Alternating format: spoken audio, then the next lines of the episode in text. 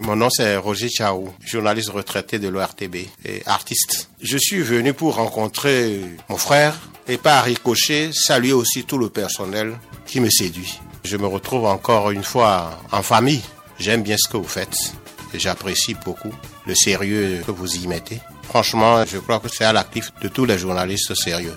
Les émissions, pour le moment, sont bien réalisées, c'est-à-dire sont bien préparées d'abord et bien présentées. Pour le moment, j'ai encore rien à dire par rapport à ceci qui ne va pas ou cela qui ne va pas. C'est vrai que c'est une œuvre humaine qui n'est jamais parfaite, mais pour le moment, je pense quand même que tout va bien.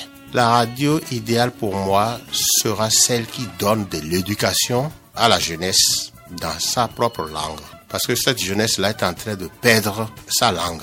La jeunesse ne peut pas parler fond pendant 10 minutes ou pendant 5 minutes sans y mettre un mot français. Ou ne leur demandez pas de compter. Donc c'est très grave pour notre société.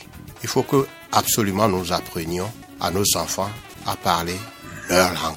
En dehors de ça aussi, je souhaiterais que pour les émissions qui se réalisent en langue nationale, au vous trouviez un créneau pour donner un peu des rudiments de morale à la jeunesse.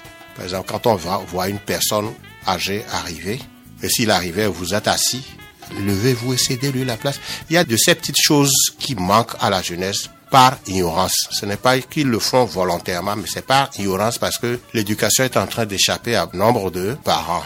Donc, mon souhait est que Bib Radio puisse venir sur ces choses-là de temps en temps et surtout sur les mets de notre pays qui sont en train de disparaître. Je voudrais saluer tous les auditeurs de Bip Radio qui est ouverte à toutes les propositions que je crois si vous en avez, vous ne manquerez pas de leur apporter. Et merci aussi pour votre fidélité.